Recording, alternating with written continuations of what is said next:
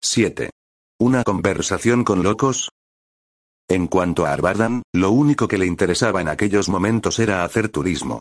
Su nave Ofiuco no llegaría a la Tierra hasta dentro de un mes, y en consecuencia disponía de todo aquel tiempo para invertirlo de la manera que más le gustase. Y ese fue el motivo por el que Belarbardan se despidió de su anfitrión seis días después de haber llegado al Everest, y subió a bordo del mayor estratosférico a retropropulsión de que disponía la compañía terrestre de transportes aéreos para hacer el viaje entre el Everest y Wasen, la capital de la Tierra. Desplazarse a bordo de un aparato comercial en vez de hacerlo en el veloz crucero puesto a su disposición por Ennius había sido una elección deliberada por su parte.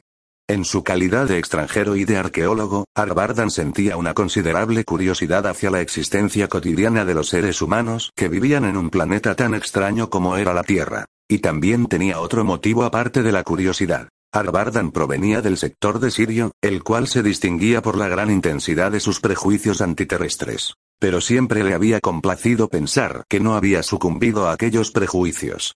Como hombre de ciencia y como arqueólogo no podía permitírselo, aunque naturalmente se había acostumbrado a pensar en los terrestres guiándose por ciertos moldes caricaturescos, hasta el extremo de que la misma palabra terrestre le resultaba vagamente desagradable. Pero no tenía verdaderos prejuicios contra ellos. Al menos eso era lo que creía Arbardan. Por ejemplo, siempre que un terrestre había querido tomar parte en una de sus expediciones o trabajar a su lado en cualquier tipo de actividad había sido aceptado, si poseía la cultura y la capacidad necesarias, por supuesto. Si había una vacante, naturalmente, y si los otros miembros de la expedición no protestaban demasiado. Ese era el gran problema. Lo habitual era que los demás se opusieran enérgicamente, ¿y qué podía hacer Arbardan entonces salvo claudicar? Empezó a pensar en el problema. Nunca se le habría pasado por la cabeza la idea de negarse a comer con un terrestre, eso estaba claro, e incluso estaba dispuesto a compartir su alojamiento con un terrestre, siempre que éste fuera razonablemente limpio y estuviera sano. Arbardan incluso pensaba que ese hipotético terrestre sería tratado en todos los aspectos igual que hubiese tratado a un nativo de cualquier otro planeta, pero no pudo negar ante sí mismo que siempre sería consciente de que un terrestre era un terrestre. No podía evitarlo. Era el resultado de una niñez transcurrida en un entorno impregnado de fanatismo hasta tales extremos que éste resultaba casi imperceptible, y donde no te quedaba más remedio que aceptar sus axiomas igual que si fueran una segunda naturaleza. Aún así, cuando salías de él eras capaz de verlo tal y como era realmente al contemplarlo desde el exterior. Ahora tenía una ocasión para ponerse a prueba. Viajaba a bordo de un estratosférico en el que aparte de él solo había terrestres y, a pesar de ello, Arbardan se estaba comportando con bastante naturalidad, aunque ésta no llegara a ser total. Estudió los rostros vulgares y normales de sus compañeros de viaje. Se suponía que los terrestres eran distintos, pero Arbardan no estaba muy seguro de si habría podido distinguir a aquellos seres humanos de otros si se hubiese encontrado con ellos por casualidad en medio de una multitud. Acabó pensando que no. Las mujeres no eran feas, desde luego, Arbardan enarcó las cejas. La tolerancia también tenía un límite, naturalmente, y estaba claro que ni tan siquiera se podía llegar a pensar en la posibilidad de un matrimonio mixto. En cuanto al estratosférico, le parecía un aparato pequeño y de construcción bastante imperfecta. Se desplazaba gracias a la propulsión atómica, pero la aplicación del principio estaba muy lejos de ser realmente eficiente. En primer lugar, la turbina no se encontraba muy bien aislada. Pero Arbardan pensó que la presencia de rayos gamma errantes y la elevada densidad de neutrones de la atmósfera quizá pudiera resultar menos importante para los terrestres que para los seres humanos de otros planetas. De repente el paisaje atrajo su mirada. Vista desde la capa púrpura oscura de los confines de la estratosfera, la Tierra ofrecía un aspecto realmente fabuloso. Las inmensas áreas brumosas que estaban a la vista debajo de Arbardan, oscurecidas a intervalos por manchones de nubes iluminadas por el sol, tenían el color anaranjado típico de los desiertos. Detrás de ellas se veía el tenue y confuso límite de la noche que se iba alejando lentamente de la estratonave, y en el interior de aquellas sombras oscuras se podía distinguir el chisporroteo de las zonas radiactivas. Las risas de algunos de sus acompañantes hicieron que Arbardan apartara su atención de la ventanilla. Miró a su alrededor, y vio que las risas parecían centrarse alrededor de una pareja de edad madura, regordeta y muy sonriente. ¿Qué ocurre? preguntó Arbardan a su vecino tocándole con el codo. Se casaron hace 40 años y están haciendo la gran gira, le informó el hombre. ¿La gran gira? Ya sabe, un viaje alrededor de la Tierra. El hombre maduro estaba relatando de un modo global sus experiencias e impresiones con el rostro sonrojado por la satisfacción.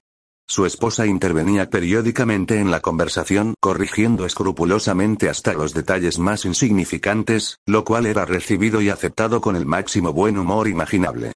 Los pasajeros del estratosférico escuchaban todo aquello con la mayor atención, y Arbardan tuvo la impresión de que los terrestres podían llegar a ser tan cordiales y humanos como cualquier otro pueblo de la galaxia. ¿Y para cuando tienen fijados los 60?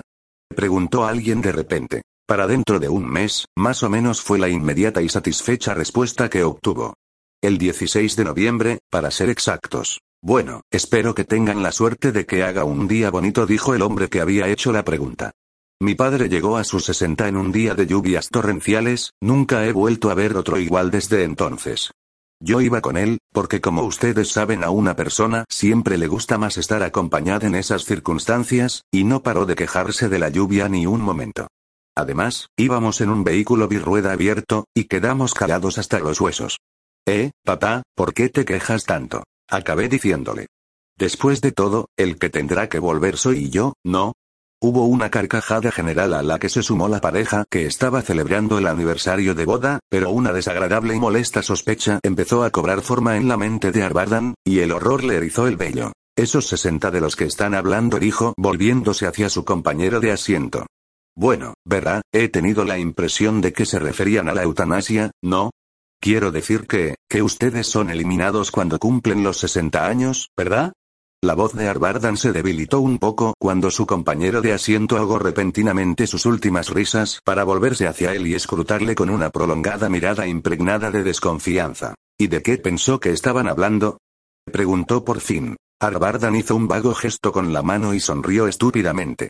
Conocía la costumbre de los 60, pero solo de una manera teórica, como algo acerca de lo que había leído varios pasajes en un libro o que se comentaba en una publicación científica. Pero ahora se acababa de convencer de que la costumbre se aplicaba a seres vivos, de que los hombres y mujeres que había a su alrededor solo podían vivir hasta los 60 años porque así lo exigía la costumbre de los 60. Su compañero de asiento seguía mirándole fijamente. Oiga, ¿de dónde viene usted? preguntó de repente. Es que no conocen los 60 en su ciudad. Allí los llamamos la hora, respondió Arbardan con un hilo de voz. Soy de allá. Movió un pulgar señalando por encima del hombro, y pasados unos segundos el rostro de su compañero de asiento fue perdiendo poco a poco su expresión dura e inquisitiva. Arbardan frunció los labios. Los terrestres eran muy desconfiados, desde luego. Por lo menos aquella faceta de la caricatura correspondía a la realidad. El hombre maduro estaba volviendo a hablar. Ella me acompañará, explicó señalando a su risueña esposa. No le corresponde hasta tres meses más tarde, pero cree que no hay por qué esperar y que será mejor que nos vayamos juntos. ¿Verdad que sí, gordita? Oh, sí respondió ella con una risita jovial. Todos nuestros hijos están casados y ya tienen sus hogares, así que sería una carga para ellos. De todas maneras, no podría vivir sin mi viejo, así que nos iremos juntos. Después todos los pasajeros parecieron enfrascarse en un cálculo aritmético para averiguar cuánto tiempo le quedaba a cada uno, para lo que tuvieron que transformar los meses en días. El proceso ocasionó varias discusiones entre los matrimonios. Me quedan exactamente 12 años, tres meses y cuatro días, manifestó rotundamente un hombrecillo de expresión decidida al que la ropa le quedaba bastante apretada. 12 años, tres meses y cuatro días, ni uno más ni uno menos. Siempre que no se muera antes, naturalmente fue la muy razonable respuesta de alguien. Tonterías contestó inmediatamente el hombrecillo. No tengo la más mínima intención de morirme antes. ¿Acaso tengo el aspecto de ser uno de esos hombres que se mueren antes? Viviré doce años, tres meses y cuatro días, y no hay aquí un solo hombre con las agallas suficientes para negarlo. Su expresión al decir aquello era verdaderamente amenazadora. Un joven esbelto y elegante se quitó de los labios un cigarrillo muy largo. Tienen mucha suerte al poder calcularlo con tanta exactitud, comentó en tono sombrío. Hay muchos hombres que viven más tiempo del que les corresponde. Ya lo creo que sí, respondió el otro. Hubo un coro general de asentimientos que fue acompañado por un murmullo de indignación. No es que tenga ninguna objeción al hecho de que un hombre o una mujer deseen seguir viviendo después de haber cumplido los 60 hasta el próximo día de reunión del Consejo, sobre todo si tienen que terminar de resolver algún asunto pendiente, siguió diciendo el joven mientras alternaba las caladas al cigarrillo con una complicada maniobra destinada a desprender la ceniza. Pero esos granujas y parásitos que intentan llegar al próximo censo consumiendo los alimentos que deberían destinarse a la nueva generación. Hablaba como si sintiese un resentimiento personal hacia aquellos casos. Pero las edades de todo el mundo están registradas en los archivos, ¿no? Intervino Arbardan en voz baja y suave. Nadie puede seguir viviendo después de haber cumplido los 60, ¿verdad? Se produjo un silencio general en el que había una buena dosis de desprecio hacia aquella estúpida manifestación de idealismo. El silencio se prolongó hasta que un pasajero empezó a hablar en tono mesurado y diplomático, como si quisiera poner punto final al tema. Bueno, supongo que vivir más allá de los 60 no sirve de mucho, dijo. No si uno es granjero, replicó vigorosamente otro pasajero. Después de haber pasado medio siglo trabajando en los campos hace falta estar loco para no aceptar el fin de ese tipo de vida, desde luego, pero ¿qué me dice de los burócratas y de los hombres de negocios? El hombre maduro cuyo cuadragésimo aniversario de bodas había iniciado la conversación acabó emitiendo su parecer, quizá envalentonado porque al ser una víctima inminente de los 60 ya no tenía nada que perder. En cuanto a eso, depende de las relaciones que uno tenga manifestó, y guiñó un ojo maliciosamente. En una ocasión conocí a un hombre que cumplió 60 años un día después del censo 8 y yo, y que siguió viviendo hasta ser descubierto en el censo 820. Cumplió 69 años antes de irse, 69 años. Imagínenselo. ¿Y cómo lo consiguió? Tenía un poco de dinero y su hermano era miembro de la sociedad de ancianos. Con esa combinación no hay prácticamente nada que resulte imposible. Sus palabras merecieron la aprobación general. Oigan, un tío mío vivió un año de más, dijo enfáticamente el joven del cigarrillo. Apenas un año, ya saben, era uno de esos tipos egoístas que no tienen muchas ganas de irse, aunque para lo que le importábamos no entiendo por qué quería seguir viviendo. Yo no estaba enterado, porque de haberlo estado le hubiese denunciado. Sí, pueden creerme, cuando te llega la hora tienes que irte, ¿no? Es la única forma de ser justo con la siguiente generación. Bueno, acabaron descubriéndolo y cuando menos nos lo esperábamos mi hermano y yo tuvimos que comparecer ante la hermandad. Nos preguntaron por qué no habíamos denunciado a mi tío. Yo dije que no sabía nada al respecto, y que en mi familia nadie sabía nada. Les expliqué que hacía diez años que no habíamos visto a mi tío, y mi padre lo confirmó, pero a pesar de eso nos impusieron una multa de 500 créditos. Eso es lo que ocurre cuando no tienes ninguna clase de influencias. Una expresión de repugnancia se fue extendiendo poco a poco por las facciones de Arbardan. ¿Sería posible que aquellas personas estuvieran lo suficientemente locas como para aceptar la muerte con tanta tranquilidad y para odiar a los parientes y amistades que intentaban salvar su vida? Arbardan se preguntó si no habría subido por error a un estratosférico que transportaba un contingente de lunáticos destinados al manicomio, o a la eutanasia. ¿Sería posible que aquellos hombres y mujeres capaces de decir cosas semejantes fuesen terrestres normales y corrientes? Su vecino estaba volviendo a mirarle, y de repente su voz interrumpió el curso de los pensamientos de Arbardan. Eh, amigo, ¿dónde queda allá? Perdone, ¿qué ha dicho? Hace un rato le pregunté de dónde venía, y usted me respondió que de allá. ¿Dónde está allá? ¿Eh? Arbardan fue repentinamente consciente de que todos los ojos estaban clavados en él, y de que en cada par de pupilas ardía el brillo de la desconfianza. ¿Pensarían que era miembro de la sociedad de ancianos? ¿Y si sus preguntas les habían parecido los señuelos de un provocador? Decidió enfrentarse a la situación siendo lo más sincero posible. No vengo de ningún lugar de la tierra, dijo. Me llamo Belar Bardan, y procedo de Baron, sector de Sirio. ¿Cómo se llama usted? añadió extendiendo al mismo tiempo la mano hacia su compañero de asiento. Fue como si hubiera dejado caer una cápsula explosiva atómica en el suelo del estratosférico. La expresión de horror silencioso que se extendió por todos los rostros en cuanto hubo acabado de hablar no tardó en ser sustituida por una hostilidad colérica y amargada que pareció fulminar a Arbardan. El hombre que había estado sentado a su lado se apresuró a levantarse y se cambió a otro asiento, cuyos ocupantes se apretujaron para hacerle sitio. Las cabezas giraron en otra dirección. Arbardan se vio rodeado de hombros que le aislaban, y sintió una fugaz indignación. Que unos terrestres fueran capaces de tratarle así, unos terrestres. Les había ofrecido cordialmente su mano, él, un nativo de Sirio, había condescendido a tratar con ellos, y había sido rechazado. Hizo un gran esfuerzo para serenarse. Resultaba evidente que el fanatismo nunca obraba en un solo sentido. El odio engendraba más odio. De repente notó que había alguien a su lado y volvió la cabeza en esa dirección. ¿Sí?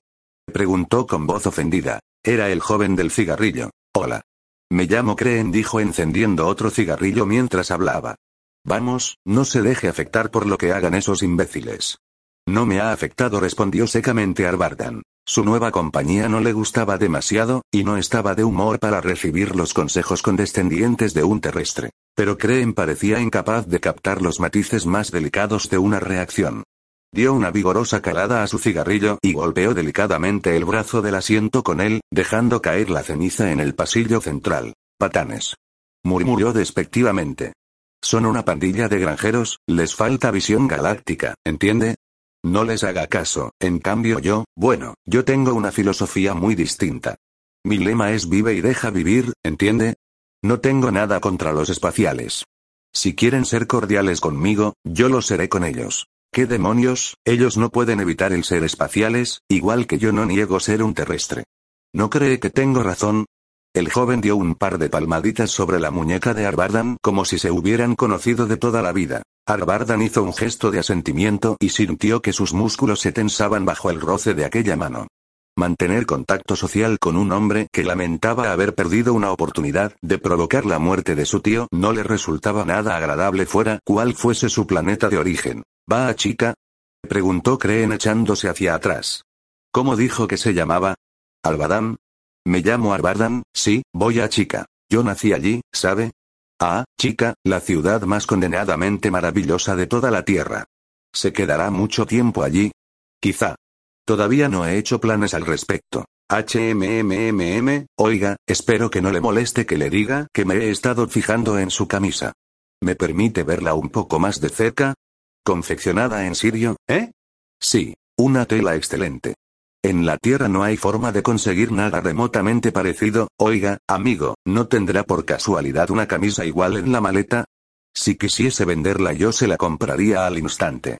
Es una camisa elegantísima. Arbardan meneó la cabeza enfáticamente. Lo lamento, pero mi guardarropa no es demasiado abundante. Pienso ir comprando ropa en la tierra a medida que la vaya necesitando. Le pagaré 50 créditos por ella, dijo Creen. No obtuvo respuesta. Es un buen precio, añadió en un tono algo resentido. Sí, es un precio magnífico, asintió Arbardan, pero ya le he explicado que no dispongo de camisas para vender. Bueno, murmuró Creen, y se encogió de hombros. Supongo que se quedará una temporada en la Tierra, ¿no? Quizá. ¿A qué se dedica?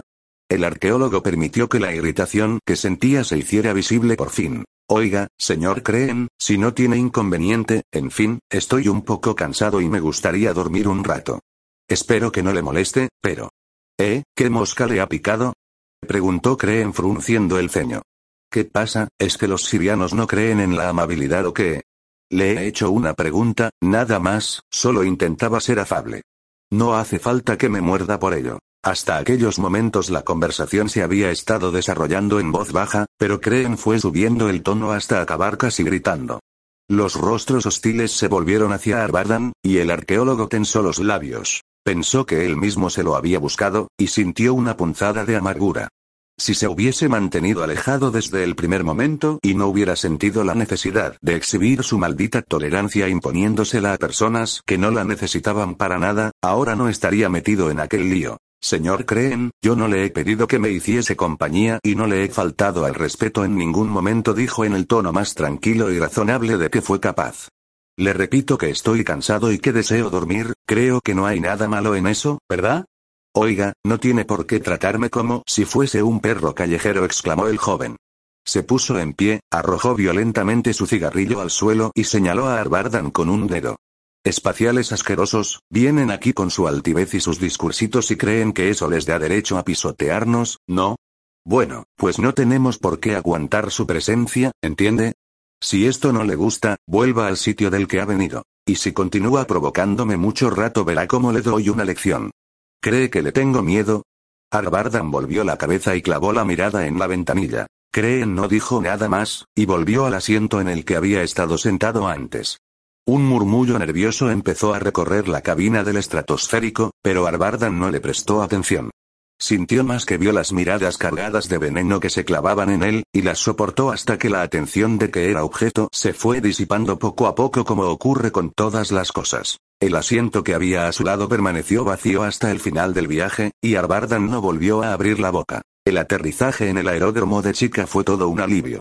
Arbardan sonrió para sus adentros al ver por primera vez desde el aire la ciudad más condenadamente maravillosa de toda la Tierra. Pero no tardó en descubrir que chica significaba una notable mejora en comparación con la atmósfera cargada de hostilidad del estratosférico. Vigiló la operación de descarga de su equipaje e hizo que fuese llevado a un taxi de dos ruedas. Al menos allí sería el único pasajero, por lo que si no hablaba más de lo necesario con el conductor no habría muchas probabilidades de que se metiera en líos. A la casa del Estado dijo, y el conductor puso en marcha el vehículo. Así fue como Arbardan llegó por primera vez a Chica, y lo hizo el mismo día en el que Joseph Schwartz huyó de su habitación en el Instituto de Investigaciones Nucleares. Creen siguió con la mirada la marcha de Arbardan. Sus labios estaban curvados en una sonrisa siniestra. Sacó su libretita y la estudió detenidamente entre calada y calada al cigarrillo. A pesar de la historia de su tío, un truco que ya había utilizado frecuentemente con buenos resultados, no había conseguido gran cosa de los pasajeros. El viejo había protestado porque un hombre había vivido más tiempo del que le tocaba, y había atribuido el que lo hubiese conseguido a su relación con la sociedad de ancianos. Eso podía ser considerado como una calumnia contra la hermandad. Pero el viejo cumpliría los 60 dentro de un mes, así que no valía la pena que anotara su nombre en la libretita. Pero el espacial, bueno, eso era muy distinto. Repasó las anotaciones con una sensación de júbilo. Belar Bardan, Baron, sector de Sirio. Parece interesado en los 60. Muy discreto respecto a sus actividades. Llegó a Chica el 12 de octubre en un vuelo estratosférico comercial a las 11 de la mañana, hora de Chica. Claros sentimientos antiterrestres quizá por fin había pescado un pez gordo. Pillar a los gruñones que hacían comentarios indiscretos resultaba cada vez más aburrido, pero sorpresas ocasionales como aquella lo compensaban sobradamente. La hermandad dispondría de su informe antes de que hubiera transcurrido media hora. Creen salió del aeropuerto sin apresurarse.